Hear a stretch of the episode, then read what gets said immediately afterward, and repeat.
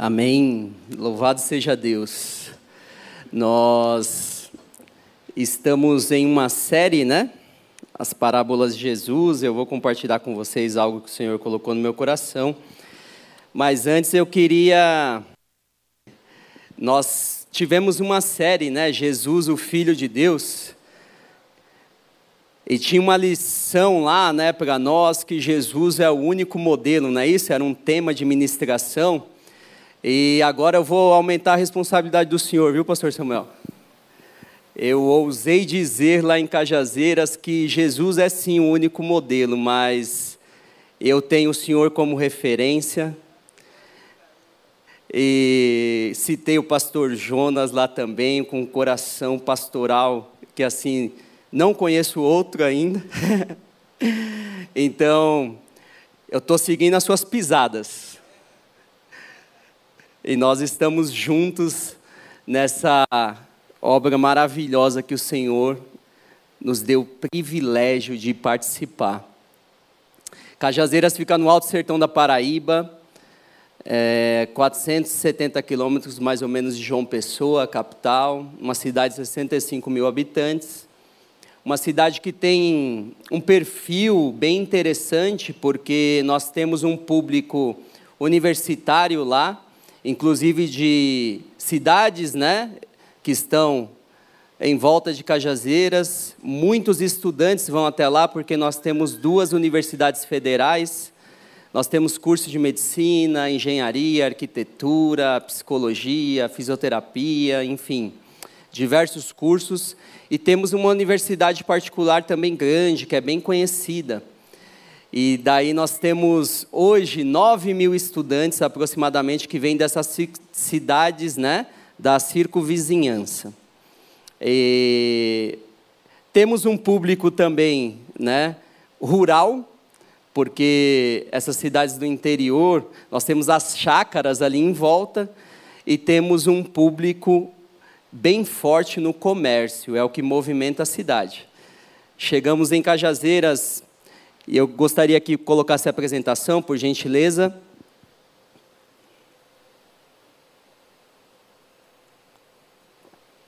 Em fevereiro do ano passado, onde a pandemia estava é, muito forte, tudo estava fechado lá, mas daí pastor Jonas, né, pastor Samuel disseram: "Não, vocês já estão prontos.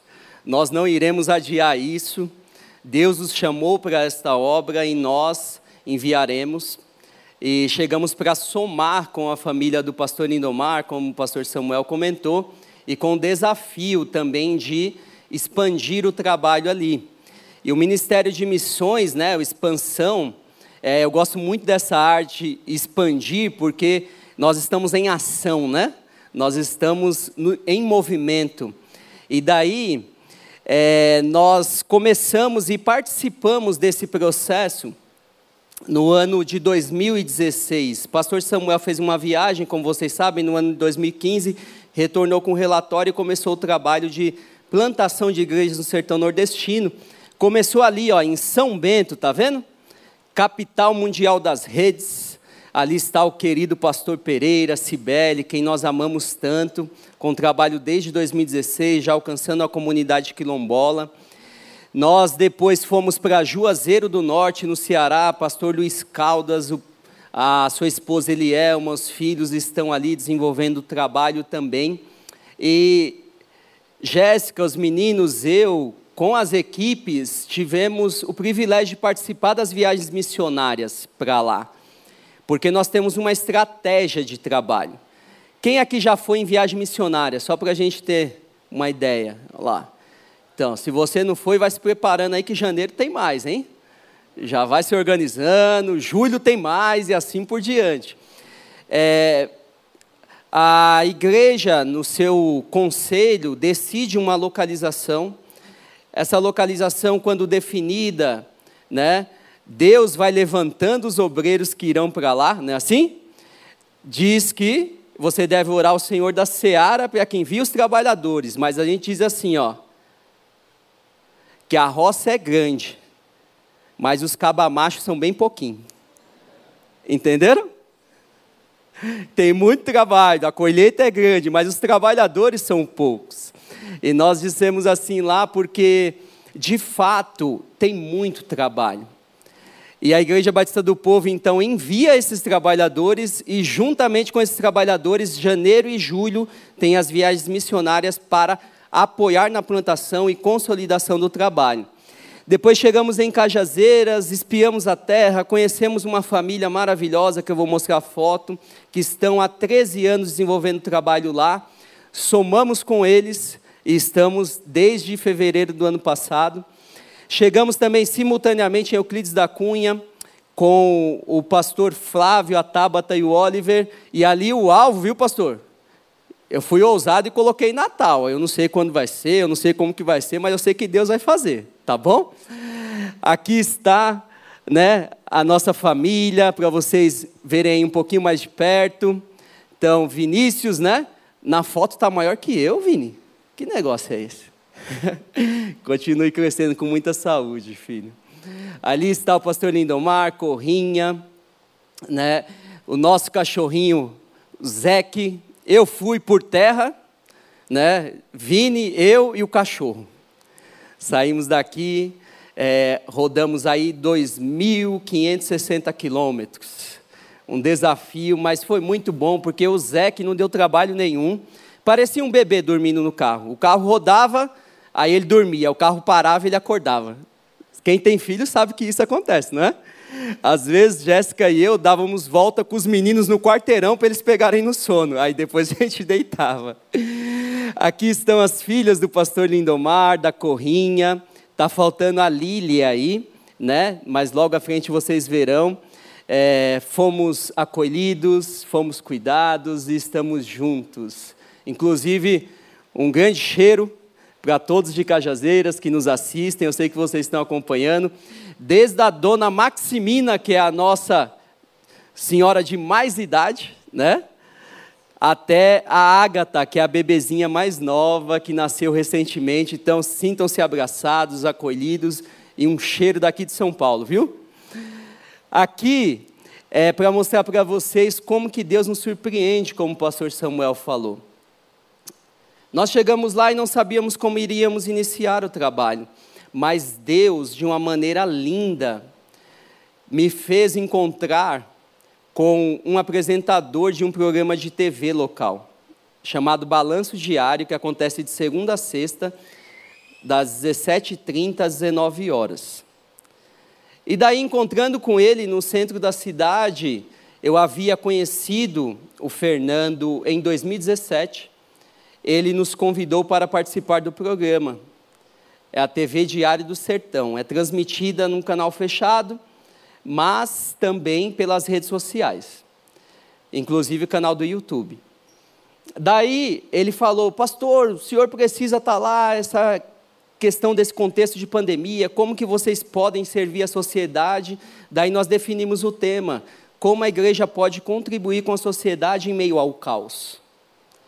Jéssica foi convidada como psicóloga, por livre e espontânea pressão minha.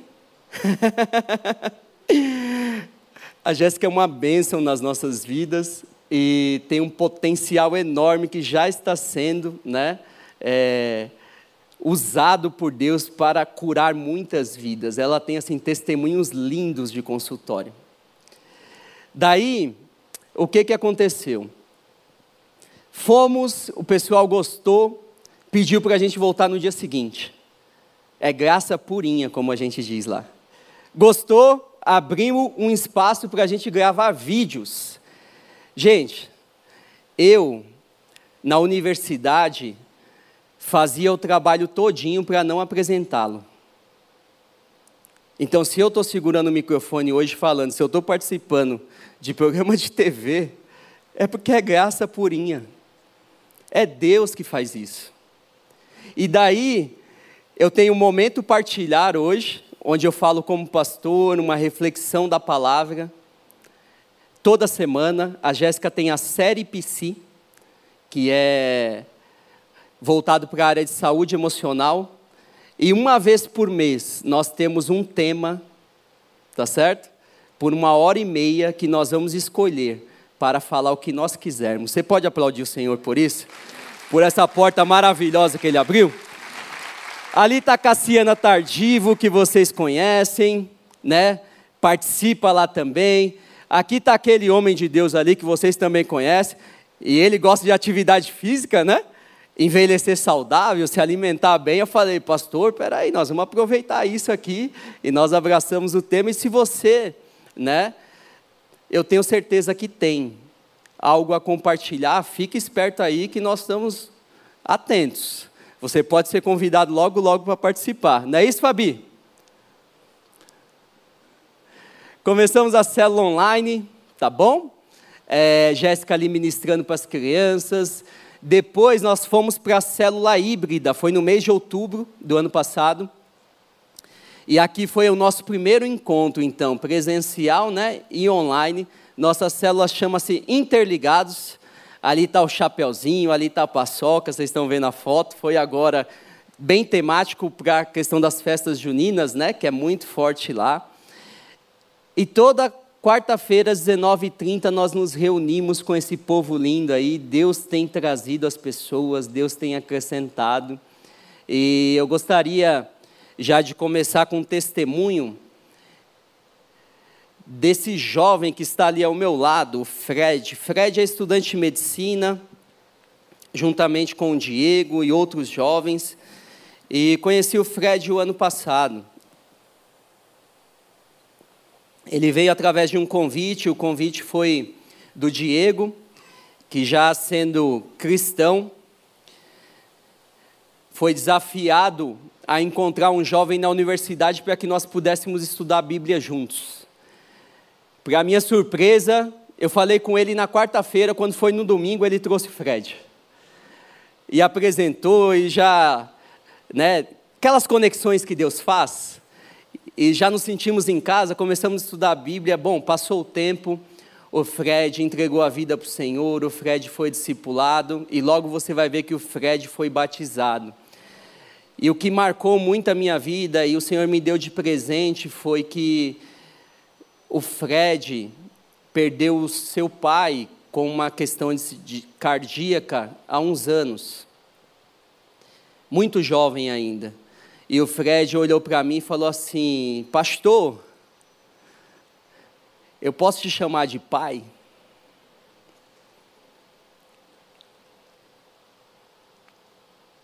Ali eu me surpreendi dei um abraço nele, a voz deu essa embargada agora, como deu. e eu falei, é claro, Fred. Fred mora em Patos, nos falamos recentemente, o Fred querendo tirar dúvidas a respeito de um texto da Bíblia, está em férias, mas está lá se alimentando. E assim nós temos desenvolvido o trabalho ali com esses jovens. Sumiu. Bom, continuando. O Diego tem sido uma bênção também, tem nos incentivado a viver que a viver também essa dinâmica junto com os meninos. Eles são muito amigos e Deus nos presenteou com esses jovens. Inclusive, hoje é o Vini e esses meninos, juntamente com uma moça e Jéssica, que fazem o louvor da célula, o Vini chegou lá, né? Não sabia pegar no violão, tá certo? Mas aí o pastor Lindomar incentivou ele, deu umas aulas, a Jéssica não cantava, hoje a Jéssica canta, e assim a gente tem desenvolvido o trabalho. Ali estão mais dois adolescentes que nós acompanhamos, batizamos, Aqui, como eu comentei com vocês, o Caio foi o primeiro que nós batizamos e aqui está o Fred. Aquele jovem do meio ali é o Breno. E eu estava aqui no domingo passado contando esses testemunhos. Às 17 horas eu conheci o primo do Breno. O primo do Breno é membro aqui na igreja. E daí veio conversar comigo com a esposa dele, eles são de Souza, cidade vizinha. E daí eu falei, olha só, a gente está realmente no mundo globalizado, né? Você, você comenta aqui, onde quer que seja, as pessoas se conhecem. O Breno chegou para nós, é, também foi uma surpresa enorme, nosso vizinho. e nós não sabíamos, uma família convidou, e o Breno cumprimentou a gente na porta e já se derramou, literalmente, na célula. Se ajoelhou, sem cumprimentar ninguém, começou assim, louvar ao Senhor, muito emocionado, e perguntando depois, no final, para o Breno: o que é que houve? Né? Eu pensei, ele já é crente. Ou, de repente, está se reconciliando, e daí sabe o que houve? Ele estava lendo a Bíblia dele e o Senhor mostrou para ele um povo que estava orando, cantando e refletindo na palavra. E na hora que ele chegou na nossa casa e ele viu aquele povo fazendo isso, Deus falou para ele: Esse é o povo que eu havia mostrado para você. E por isso ele se derramou ali. O Espírito Santo de Deus está trazendo as vidas. O Espírito Santo de Deus tem nos surpreendido colou em mim, falou: Pastor, eu quero batizar, eu quero batizar, nada impede. Pastor Samuel testemunha, Pastor Samuel foi nos visitar lá. Breno grudou nele e falou: Pastor, fala para o pastor Fagner me batizar. O que, que impede? Ele passou pelo processo, realizamos o casamento e o Breno foi batizado para a honra e glória do Senhor. Esses batismos estão acontecendo na casa do Eliomar. Eliomar é um empresário na cidade, é um parceiro nosso tem um coração gigantesco para o reino. E nós agradecemos muito ele por esse coração generoso que ele tem, realmente está junto conosco. A sua esposa está ali, Silvaneide, aqui é uma das filhinhas deles. E nós tivemos a primeira ceia lá, no domingo de Páscoa. Nós também temos a Eliane. A Eliane é a irmã do Eliomar. E quem apresentou para nós foi a minha tia. A minha tia que me apresentou, ela conhecia, e nós chegamos na casa dela, né, e conheci dos meus pais, família, né, o meu pai é primo do marido dela, e a Eliane, com muita fé, né, falou, olha, eu já tenho a minha fé e tal, tudo mais, mas nós podemos ser amigos. Eu falei, é claro que podemos. E começamos a acompanhar a Eliane, e assim foi, e agora, né, no mês de dezembro, bem fresquinho também. Nós não tínhamos lições da célula, viu, Chiquinho? Porque estávamos em recesso, mas eu falei, não podemos parar. E daí eu coloquei o tema Família de Deus. E daí eu perguntei, como que é possível nós fazermos parte da família de Deus? Aí, né, na célula vocês sabem como funciona. Daí eu falei, beleza, então é filho de Deus, então todos nós somos filhos de Deus. Aí 98% falou que sim. Aí eu falei, vamos ver o que a Bíblia diz? Bom, e vocês sabem que não são todos, mas aqueles que confessam a Cristo como Senhor e Salvador que o recebem. Como está em João 1,12, não é isso? E daí nós fomos para a Bíblia, ela ficou inconformada. Não é possível que eu fui enganada a vida toda, as escamas dos olhos caíram. Ela falou: tem algo acontecendo dentro do meu interior, eu não sei o que está acontecendo. Ela ficou muito incomodada e o Espírito Santo de Deus começou a falar com ela. Um outro jovem tremia na célula. A glória de Deus, de uma maneira linda, foi manifesta ali. Passado o tempo, essa senhora entregou a vida para Jesus. Hoje ela está pronta para o batismo, só aguardando. Ela que mobilizou as pessoas para continuar com as células enquanto nós estamos aqui. E nessa semana eu recebi um áudio dela lindo, que ela falou: "Estamos aguardando vocês aqui para dar continuidade ao trabalho. Nós estamos juntos. Nós estamos muito felizes. Ela facilitou uma das células e a gente tem avançado dessa forma lá. Seu Jonas é uma pessoa muito preciosa trabalha coletando recicláveis, está na frente, né, da nossa casa sempre passando ali. E o seu Jonas me ligou quarta-feira e disse assim: Pastor, fica tranquilo que está tudo ok com a casa do senhor. Ninguém mexeu aqui. Eu estou passando aqui quase todos os dias. E eu estou vendo que está tudo certinho, viu? Pode ficar tranquilo. Eu falei, ô oh, seu Jonas, muito obrigado. Semanalmente ele me liga, a gente conversa, é uma pessoa muito especial. Aqui está a família dele. O seu Jonas, ele tem dificuldade com leitura, mas nós ganhamos um proclamer, né, um proclamador, é um radinho que tem de Gênesis Apocalipse. E quando eu presenteei o seu Jonas, os olhos ficaram marejados. e logo em seguida ele já aprendeu. O aparelhinho é recarregado com energia solar. Então, seu Jonas pode trabalhar, ouvir a palavra de Deus, ou ele pode sentar ali no momento de descanso, e ele é fiel na célula de quarta e na célula também. Opa, peraí, daqui a pouco eu mostro, de sexta-feira. Só contar esse testemunho, vocês olhando para a foto deles, dessa família. Ele me autorizou a fazer isso.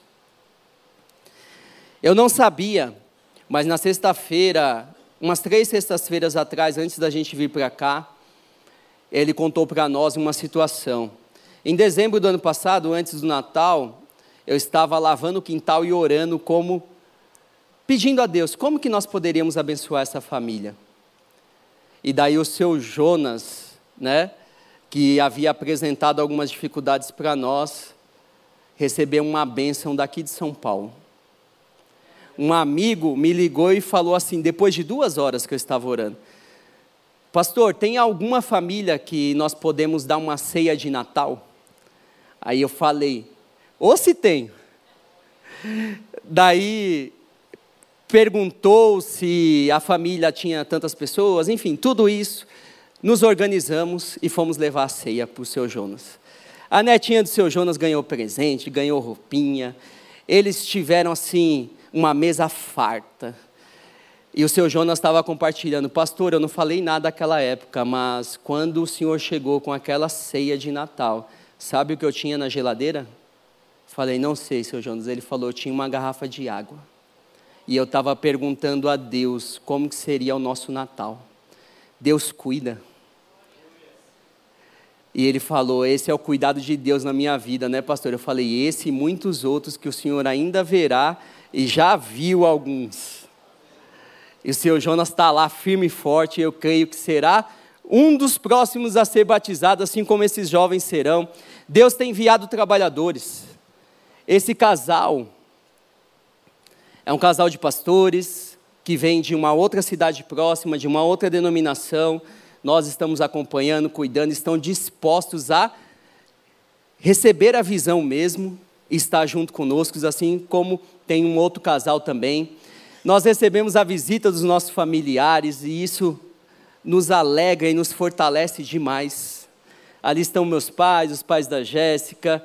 Aqui é um dos trabalhos que nós temos na zona rural, então ali nós estamos na casa de uma tia, né? E eu coloquei essa foto do Zé, que o nosso cachorro, para demonstrar que nossa igreja ela é tão especial e cuida de nós nos mínimos detalhes, que até o nosso cachorro ganhou presente. Isso é fantástico, né? Vocês são demais, gente. Aqui estão meus tios, primos, minha irmã que nos visitou. Nós recebemos a visita do pastor Samuel, recebemos da missionária Sônia, que está ali, a Soninha, da Jaque, a sua filha Gabi, que congrega na igreja do Grajaú. Recebemos visita também do Leomar, esses dois pastores, né? um do interior de São Paulo, um lá do Rio Grande do Sul. E estão aí as fotos, e assim, nós estamos maravilhados com aquilo que o Senhor tem feito lá. A viagem missionária agora de janeiro deixou um fruto muito lindo para nós, que foi a consequência realmente de ter uma porta aberta. Nós sempre falamos isso para a equipe.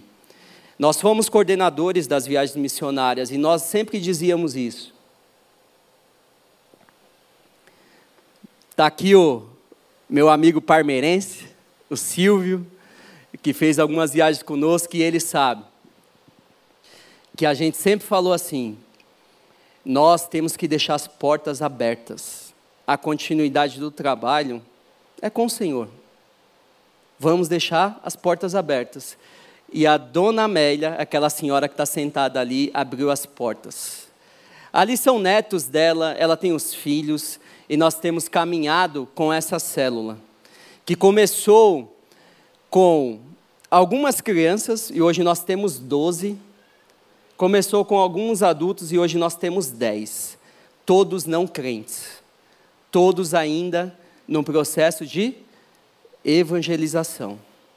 Mas nós cremos que o Senhor está trabalhando, inclusive Todas as sextas-feiras nós nos reunimos com os pastores, os missionários, para termos um tempo de oração. E eu tenho pedido por essas vidas ali. E o pastor Roberto, juntamente com os demais pastores, estão né, sempre orando. E eu testemunhei aqui às 19 do domingo passado, que teve uma sexta-feira, logo depois que nós oramos especificamente, para que a mente deles fosse aberta. Dois me procuraram para estudar a Bíblia. Então continuem orando por gentileza, continue pedindo a Deus que me dê graça para poder me fazer entendido. Eles não sabem ler também, mas nós cremos que o Senhor virá transformar por completo essas vidas. Que foi na Páscoa, aqui na zona rural, servindo com os estudantes, né? Estudantes de medicina, de odonto, enfermagem tem também, comunidade de ciganos, um trabalho que o pastor Nidomar já realizava há um tempo. Estamos ali continuando com o trabalho. E aqui o ponto de encontro. Ponto de encontro é um lugar de acolhimento e relacionamentos. Ponto de encontro surgiu no nosso coração em 2020, antes da gente ir para lá. E daí o Senhor disse que nós íamos trabalhar com os jovens em praça pública. Eu falei, como que vai ser isso? Aí o Senhor começou a ministrar o nosso coração e mostrou o açude grande. O açude grande é um açude que tem no meio da cidade e tem um calçadão onde o pessoal faz atividade física e passeia. Então, nós começamos a ir para lá orar. Íamos, né? A família, Jéssica, os meninos e eu. E começamos a profetizar que naquele lugar as pessoas não iam mais se reunir para consumir drogas, para se prostituírem, mas iam se reunir para adorar o nome do Senhor e serem edificados pela palavra. E assim foi. Em janeiro nós iniciamos esse trabalho. E para minha surpresa, quando voltou a reunião do Conselho de Pastores da cidade, o COPEC, eles me pediram para apresentar um projeto para os jovens e eu falei, é claro que eu tenho. Apresentei o ponto de encontro. Porque o Senhor tinha me dito que seria um trabalho interdenominacional com visão de reino, unindo as pessoas ali, porque Cajazeiras tem um contexto, sabe? Que não vale a pena ficar falando aqui. Mas nós cremos que o Senhor está restaurando a igreja dele ali. O Senhor vai promover a unidade da igreja dele ali. Nós cremos nisso. E daí são cinco igrejas hoje. Apresentei o projeto, eles aprovaram, estamos desenvolvendo o trabalho. Todos os sábados às 17 horas. Eu estou passando um pouquinho mais rápido, né? mas também muito tempo, porque é muita informação. Mas se você quiser mais detalhado, às 17 horas do domingo passado, você pega lá todos os testemunhos, tá bom? É, eu quero gastar uns minutos aqui ainda, o pastor Samuel já está de olho no relógio, para compartilhar com vocês algo que o Senhor colocou no meu coração. Temos visitado as igrejas lá em São Bento, Juazeiro, Euclides da Cunha, apoiando os trabalhos lá também. A Jéssica promoveu esse primeiro chá de mulheres, que foi ali na casa da Eliane. Então, o Ministério Mulheres no Espelho está nascendo lá em Cajazeiras. Aplaudo o Senhor por isso. A Jéssica está ali com as mulheres da célula, né? Corrinha já desenvolve um trabalho lindo na outra ponta da cidade, com algumas mulheres também e assim a gente vai alcançando cajazeiras para a honra e glória do Senhor.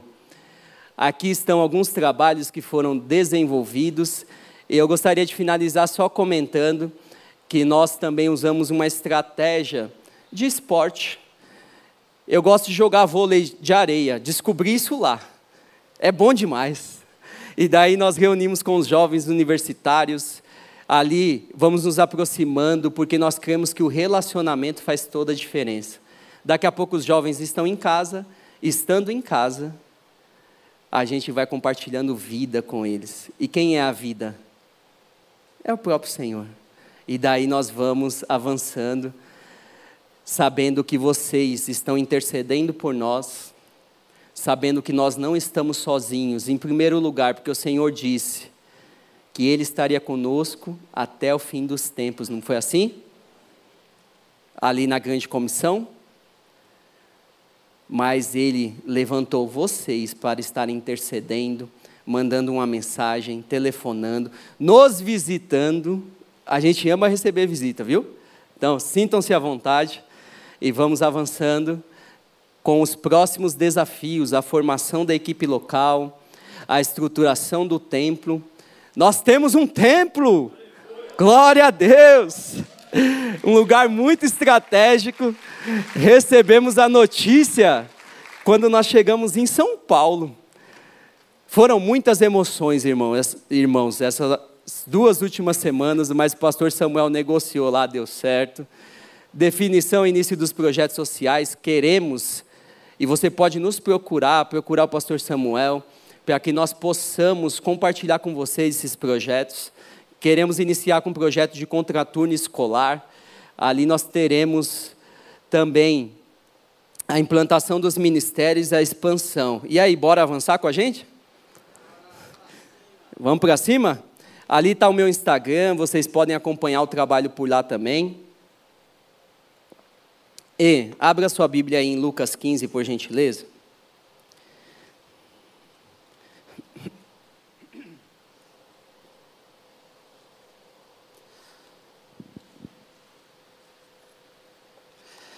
Lucas 15. Eu vou ler os dois primeiros versículos e, de uma maneira bem objetiva, eu quero compartilhar com vocês algo que está no meu coração. Diz assim a palavra do Senhor: Aproximando Jesus, aproxima, aproximavam-se de Jesus todos os publicanos e pecadores para o ouvir.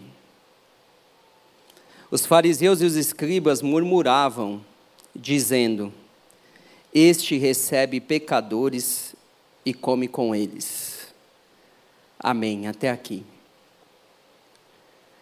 Tem pecadores aí? Pecadores redimidos, lavados, remidos pelo sangue do Cordeiro?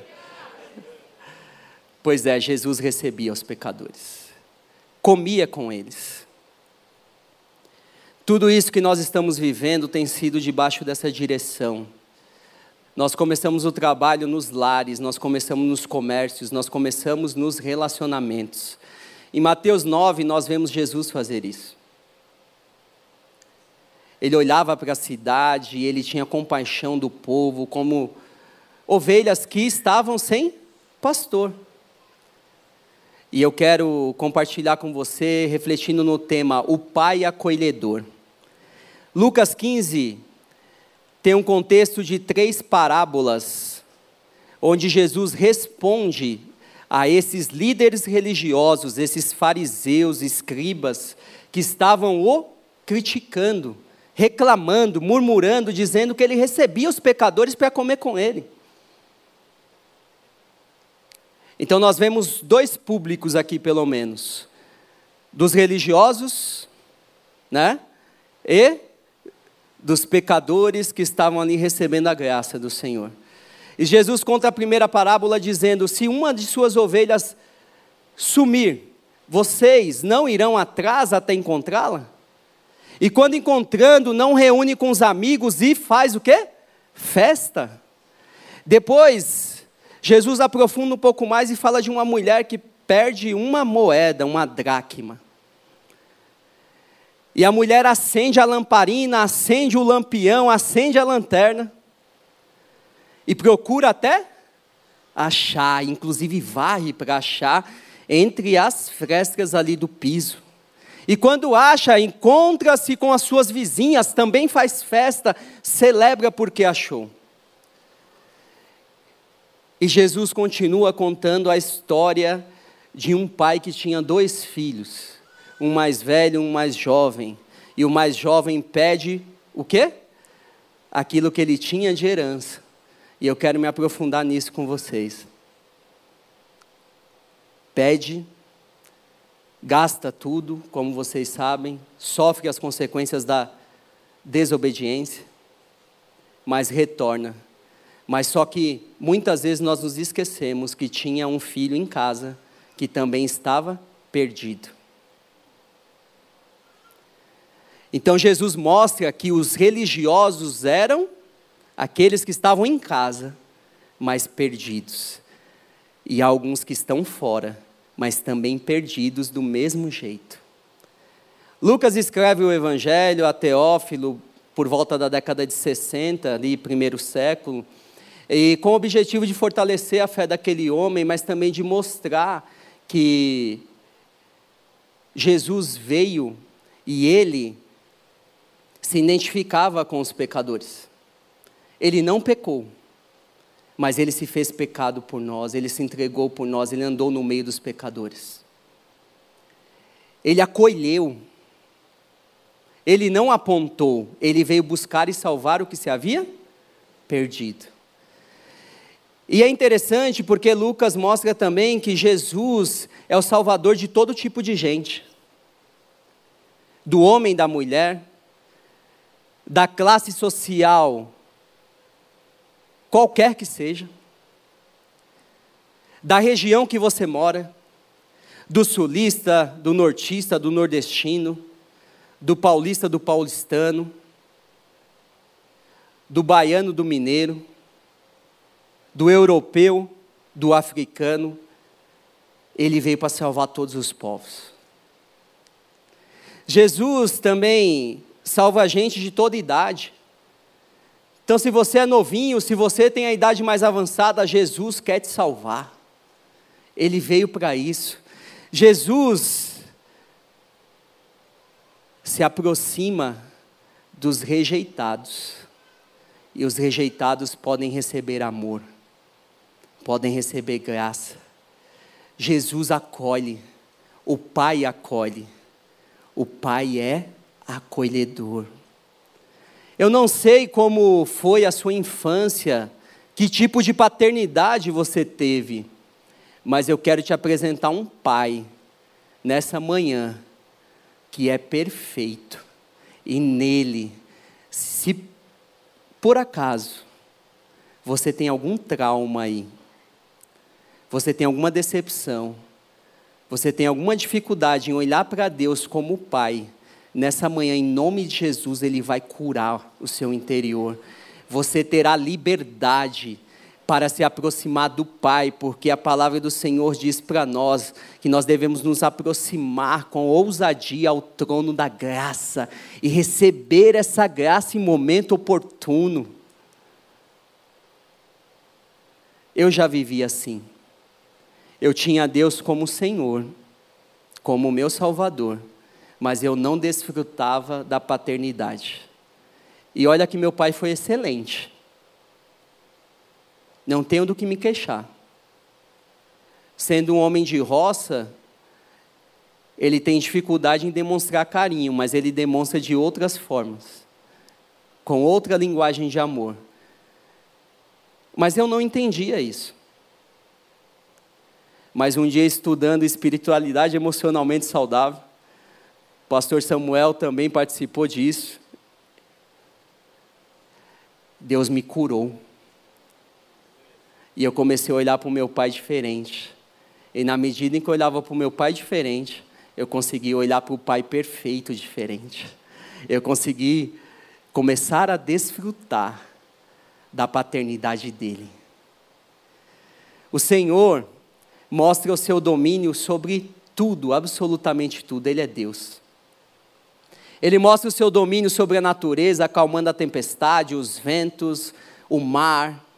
Ele demonstra o seu domínio sobre os demônios, mostrando que ele é Deus, como por exemplo naquele caso do endemoniado gadareno.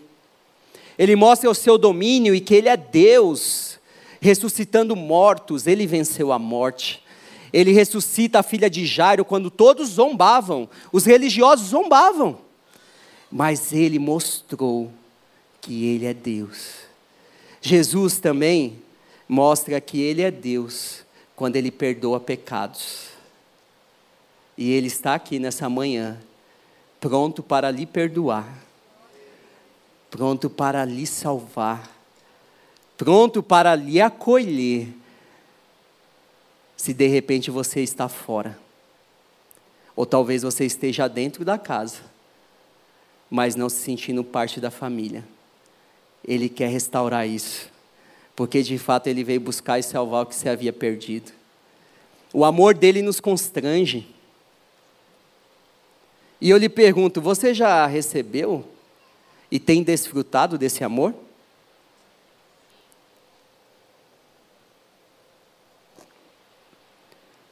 Porque às vezes a gente recebe, a gente até entende, mas a gente não consegue praticar, viver isso. O cristianismo, o evangelho é um estilo de vida. Nós não podemos estar aqui refletindo, crendo, louvando ao Senhor, dando glória a Deus, aleluia, cumprimentando os irmãos e quando passar por aquelas portas,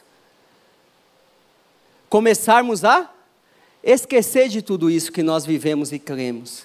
E quando a gente tira a roupa, então, que nós viemos para essa celebração, aí parece que tudo isso vai embora junto. Mas o Senhor te chamou com um propósito.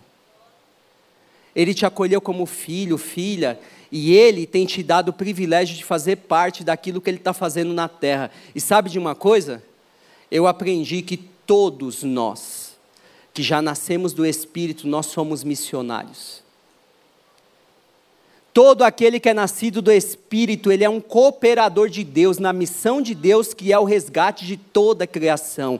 Então, seja na empresa, seja no colégio, na universidade, na sua casa, com os seus vizinhos, no comércio, onde você estiver, viva como embaixador do reino, como embaixatriz, viva esse estilo de vida que Ele mesmo conquistou para nós, está aí.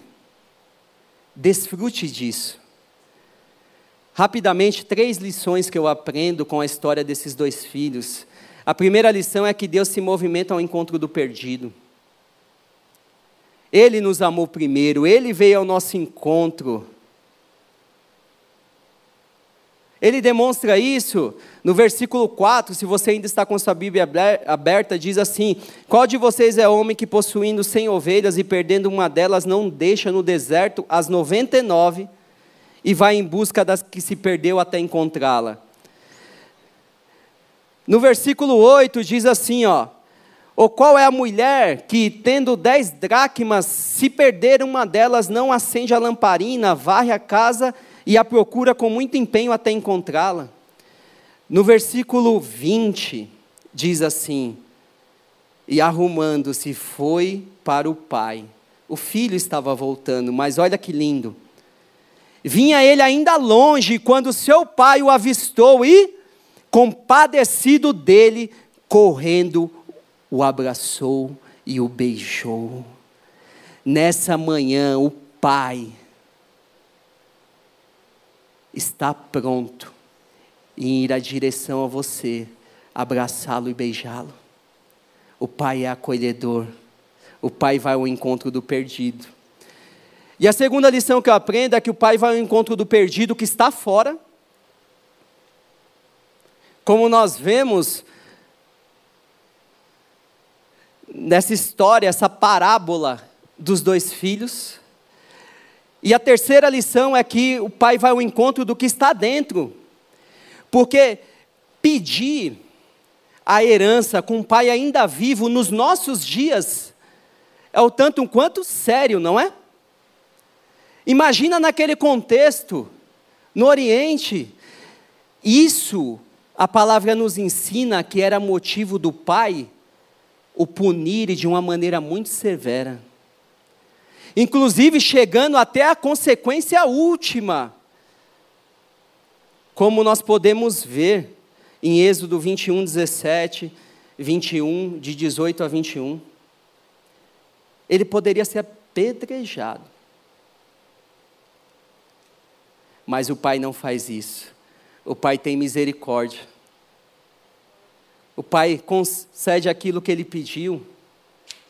E além disso, o pai tem graça, porque quando o filho volta, ele não o puniu também.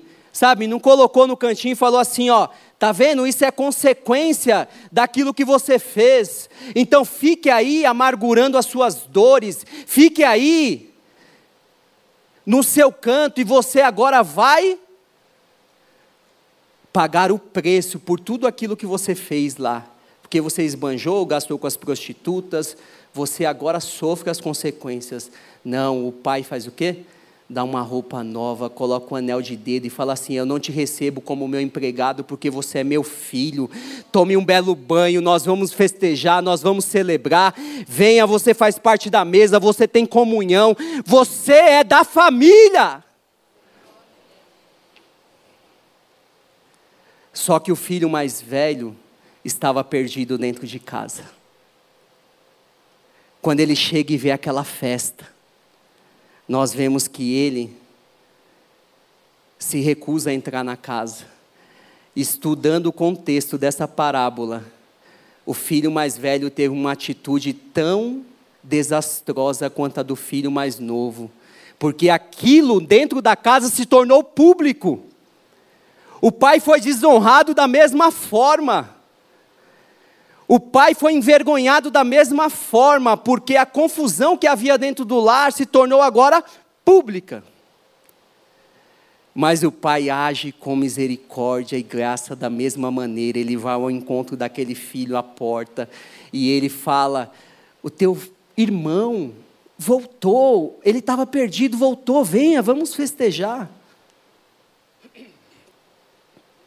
Vamos. E a parábola acaba sem essa resposta. E eu entendo que fica agora para nós uma decisão. Eu andei fora da casa um tempo. E não tenho tempo para contar em detalhes. Mas o Senhor me alcançou no chão de fábrica ele respondeu uma oração maluca que eu fiz usando uma pessoa. Eu acompanhei aquela pessoa que Deus usou durante seis meses, e no dia 9 de agosto de 2009 eu me rendi ao Senhor. E foi justamente com essa parábola. Mas passou-se o tempo, e em 2015 eu estava nessa casa, dentro da casa, e eu me perdi dentro da casa, sabe como? Eu me tornei um religioso. E Deus usou aquele homem mais uma vez para pregar sobre um tema, eu lembro até hoje, as características de um discípulo de Cristo. E eu estava sentado ali no fundo, no penúltimo banco, e Deus me pegou de jeito ali. Porque as características dos discípulos de Cristo estavam longe de ser as minhas características. Eu me tornei um fariseu, um escriba, um doutor da lei, e mesmo sem conhecer nada, achava que conhecia. Mas Deus foi me quebrando. E louvado seja o nome dele, porque ele me alcançou dentro da casa novamente. E hoje eu estou aqui dizendo para você, nessa manhã, receba o amor dele mais uma vez. Receba a graça dele mais uma vez. Que de fato as misericórdias que se renovaram nessa manhã estejam sobre a sua vida e você desfrute disso. Não saia daqui com o seu coração endurecido. Você está dentro da casa e talvez você recebeu um convite para estar aqui nessa manhã, ou você foi impulsionado pelo Espírito Santo de Deus para passar, adentrar esse templo, e você ainda não se sente filho. Eu quero dizer para você que você é aquele ou aquela que tem o privilégio de hoje dizer assim: Eu sou filho de Deus, como nós cantamos aqui, redimido, perdoado, salvo, alcançado. Você tem uma filiação nele, ele é pai acolhedor. E para nós finalizarmos, você fique de pé por gentileza, eu quero orar com você, lhe fazendo esse convite.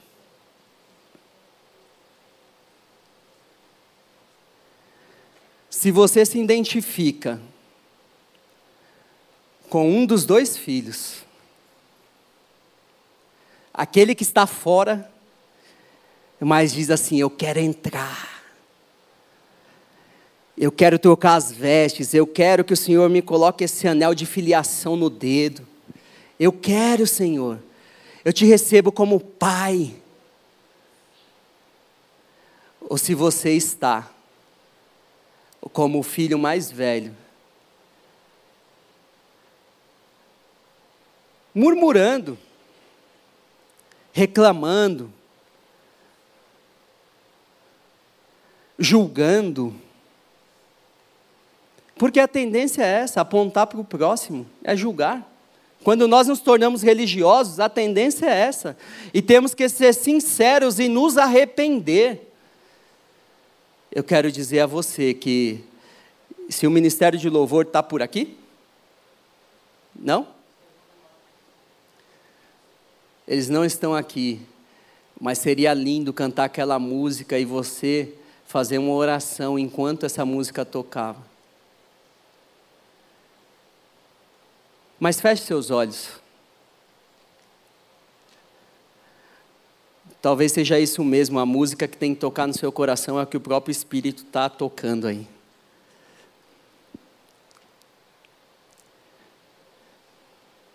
Se você se enquadra em um desses dois exemplos aqui, eu quero te fazer o convite para você vir aqui à frente.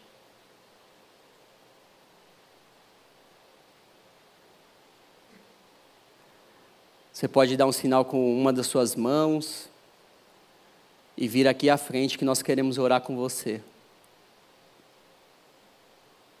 Eu entendo que não há ninguém.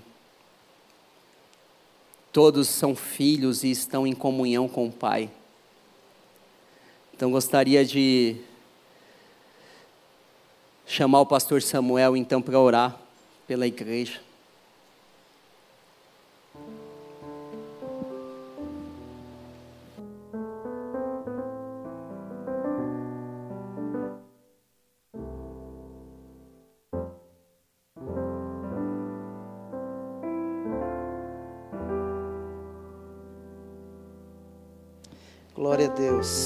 A mão assim sobre o seu peito, sobre o seu coração. Senhor, muito obrigado por essa manhã tão abençoada. Em muitas situações, circunstâncias, nós somos nós somos tomados por alguns sentimentos de abandono, de solidão. Às vezes nos sentimos perdidos, desolados, mutilados pela vida, identidade às vezes manchada, o corpo físico exaurido, cansado, abatido por rotinas tão intensas. Às vezes nos sentimos num deserto, secos, indiferentes. A minha oração, Deus, é que o teu, amor, o teu amor nos alcance, nos toque. Aqueles que estão no ambiente da casa, mas também aqueles que se distanciaram.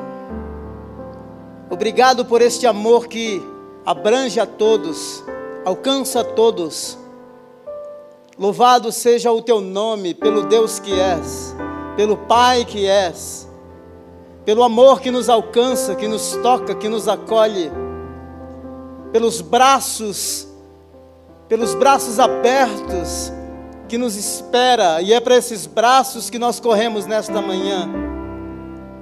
Senhor, que a que as vestes sujas sejam tocadas, trocadas por vestes limpas, limpas limpas, em nome de Jesus. Que o anel, que os anéis de autoridade, Senhor eterno, sejam recolocados em nome de Jesus. Em nome de Jesus. E que nesta manhã, Senhor eterno, que nesta manhã o céu se alegre, que haja festa, que haja celebração, que haja alegria porque os que estão na casa foram alcançados, os que estavam em lugares distantes, ó Deus, voltaram para o lugar mais seguro, para o lugar, para o ambiente mais seguro. Bendito seja o teu nome por isso. Obrigado pelos frutos, Senhor eterno, do ministério que o Senhor concedeu ao pastor Fagner, a Jéssica, ao Vini, ao Caio, ao pastor Lindomar, a Corrinha, a todas as, as filhas. Deus, obrigado por essas histórias tão lindas. É tão lindo ver o empresário sendo alcançado, é, o seu Jonas, um catador de recicláveis, sendo alcançado e marcado pelo teu amor. É tão lindo ver estudantes de medicinas, de medicina no mesmo ambiente. Este é o, o, o amor que alcança o intelectual, o analfabeto. Deus eterno, porque a tua graça nos nivela, nos nivela. O teu amor nos alcança e nos põe no mesmo ambiente. O teu amor nos constitui, Senhor eterno, como como o teu povo, como ovelhas do teu rebanho, do teu pastoreio, o intelectual, o empresário, o catador de recicláveis, todos são objetos do teu amor e da tua graça. Bendito seja o teu nome, Senhor eterno, e dentro dessa multiplicidade de dons e de talentos, eu oro para que o Senhor capacite, nos capacite a alcançarmos muito mais vidas para o Senhor, para que o céu seja povoado. Em nome de Jesus, obrigado por esse movimento, Deus eterno, que flui através da IBP em São Paulo, que chega em São Bento, que chega em Juazeiro que chega no Timor-Leste. Deus eterno, nós queremos ir até os confins da terra, guiados pela tua presença, aprovisionados pelo Senhor, respaldados na tua unção, de tal forma que seja sempre o Senhor que apareça e que cresça e que a gente diminua, em nome de Jesus. Louvado seja o Senhor. Aplauda mais forte. Bendito seja o Senhor. Bendito seja o Senhor. Que você tenha uma semana abençoada, cheia da graça de Deus, do cuidado do Senhor. Nós fomos muito abençoados nesta manhã, não fomos? Amém. Vão na graça do Senhor. Deus abençoe.